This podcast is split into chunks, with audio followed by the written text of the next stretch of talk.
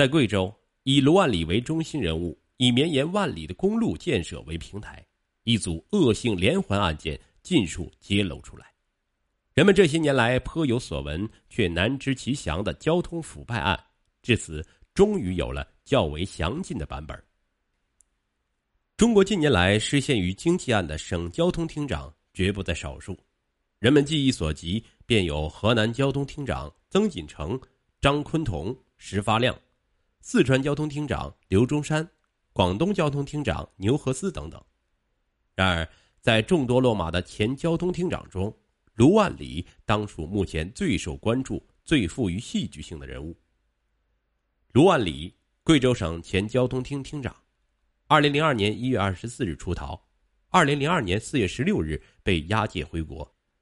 二零零二年五月九日因涉嫌受贿罪被贵州省检察院逮捕，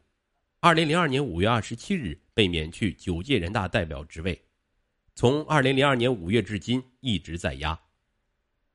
关于卢万里之涉罪及牵连说法多多，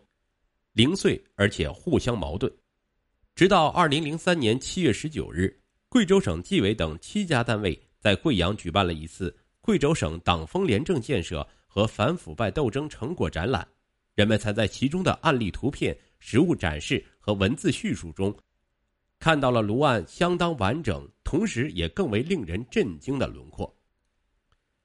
卢万里已可认定的涉嫌贪污受贿数额，包括人民币、房产、车辆、美元，折合人民币两千四百六十一点五万余元。这在国内目前已知的省级交通厅长案犯中，可谓涉案数额最为巨大，情节最为恶劣。贵州曾是中国交通最为落后、经济也最为落后的省份之一。二零零一年十二月初。中国西南入海通道贵州段全长五百三十九公里的公路正式通车，贵州有了第一条贯通全省、连接四川和广西等高级公路通道，这成了中国公路交通领域，亦是贵州省的一件盛事。交通部专门组织了西南公路出海通道千里行活动，中央及主流媒体争相报道。从一九九六年至二零零二年初。正是卢万里在贵州交通厅长位置上的第六年。按他本人也是贵州官方的惯常说法，西南入海通道贵州段百分之八十的建设是在九五计划期间和十五计划开局之年完成。贵州其他地区一些高等级公路的建设也大都开工且长足发展完工于此一期间。从贵州最贫困的铜仁地委书记转任省交通厅长。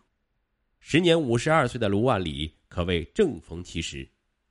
贵州省关山重重，交通闭塞，借修路而打通北上长江、南下入海的通道，正是其实现经济起飞的关键。然而，贵州又因为山地占到百分之九十七左右，修路费工费时费钱，短期商业效益不显著，因此获得修路资金一直难上加难。一九九六年至二零零零年“九五”计划期间是转折性的一年。据交通部资料显示，在此期间，贵州用于交通建设的资金达到了一百三十七点八亿元，较前五年增加了六倍多。此后的“十五”计划中，资金继续投放，相对充分的资金迎来了公路大开发。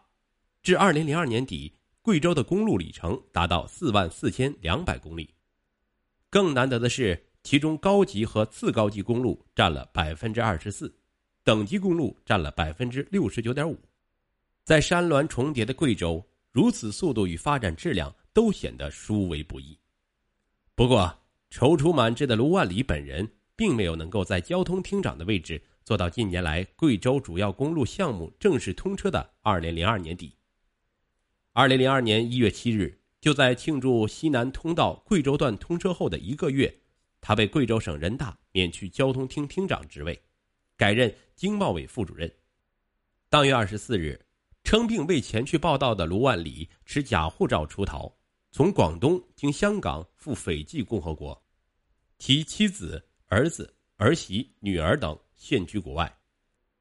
卢万里于二零零二年四月十六日被递解回国，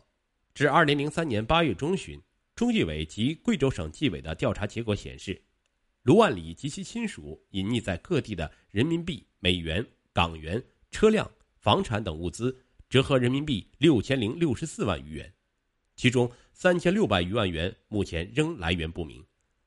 已可认定的涉嫌贪污受贿数额包括人民币、房产、车辆、美元，折合人民币两千四百六十一点五万余元。此一案件在国内目前已知的交通厅长犯案中，如四川刘中山、郑道凡、河南石发亮等前后三任，以及最近昭然的广东牛和恩案，可谓涉案数额最为巨大，情节最为恶劣。得益于国家西部大开发和积极财政政策，在整个九五期间，贵州的交通设施投资中增加了近三十亿元国家交通部拨款和国债资金。卢万里的受贿行为也正始于一九九八年。与其他相对开放省份的同行刘中山、石发亮等交通厅长相比，卢万里其人还有一大不同，就是他并不具备别人艰苦朴素和信誓旦旦的廉政外表。在贵阳，一些接触过卢万里的人都说他傲慢而且敢为，大权在握的狂态常溢于言表。一位记者曾亲历这样一个场面：他一条腿搭在一侧沙发扶手上接受采访。更有人称，在有事求见卢万里时，卢本人面壁而坐，背对来人发出简洁指令：“我给你三分钟。”其情态恰如电影上的黑社会老大。卢万里在当地的领导干部中还以嫖赌兼具著称。据说在铜仁时，卢氏便有好女色之名，被戏称为“花书记”。至交通厅长之位，更有机会行走于沿海发达地区，其嫖赌之好如鱼得水。一次，当地机关有事找他，追寻不见，从手机获知其在北京跑步委。事后方知。当时的卢万里正在广州游乐。时至越久，卢万里又给周围人们神出鬼没之印象。事实上，卢万里在贵州省的厅局级干部中，素以精明强干、有见识为人称道。其上任交通厅长之初，更给人留下大胆改革、形式开放的印象。据新华社一九九七年六月报道，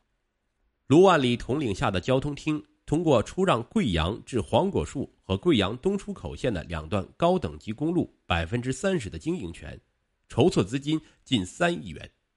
据称，这是贵州省首次通过对外出卖公路经营权筹集交通建设资金，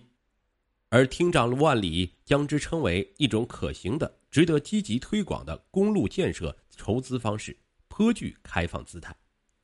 不过，卢万里此番通过出让经营权拿到的钱，九五期间总计三点四九亿元，只构成贵州此一时投资的很小部分。一九九八年，贵州公路投资项目中前所未有的拿到了五点五亿元国债资金，从此年年都有，好日子开始了。从贵州省纪委查处的情况看，卢万里的受贿行为也正始于一九九八年。目前为外界广为转述的卢万里罪案，多在谈论由卢亲自安排的一起公路零件采购案。所采购的产品系高速公路上用于固定防护栏的小零件排紧器，原价七十六元一套的产品被说成五百元，所涉占用资金总额约在四点七亿元左右，从而给国家造成上亿元的损失。因为贵州的公路建设资金中包括相当比例的国债资金。国家审计署对其进行了国债资金使用的专项审计，发现产品报价与实际价格有重大差额，卢万里由此露出马脚，后来铤而走险流亡海外。身为安排上百亿财政资金的修路总指挥，卢万里不加限制的个人权利本来就是财源，要做的只是培养少数可靠对象为自己行权，分获权力套现后的实惠。卢万里比刘长贵年长两岁，据说是从一九八三年当贵州省交通厅办公室主任的时候，卢万里就因为向前来视察的中央领导人汇报工作，显得思路清晰，成为被上面看中的青年干部苗子之一。他在二十世纪八十年代中期担任交通厅副厅长，二十世纪九十年代初升任同仁专员，均被视为一种锻炼。然而，卢一九九六年从同仁地委书记调任省交通厅长，直属平调。至一九九八年一月，五十二岁的贵阳市长刘长贵被提升为分管公交的副省长，卢万里由此意识到自己从此升迁无望了。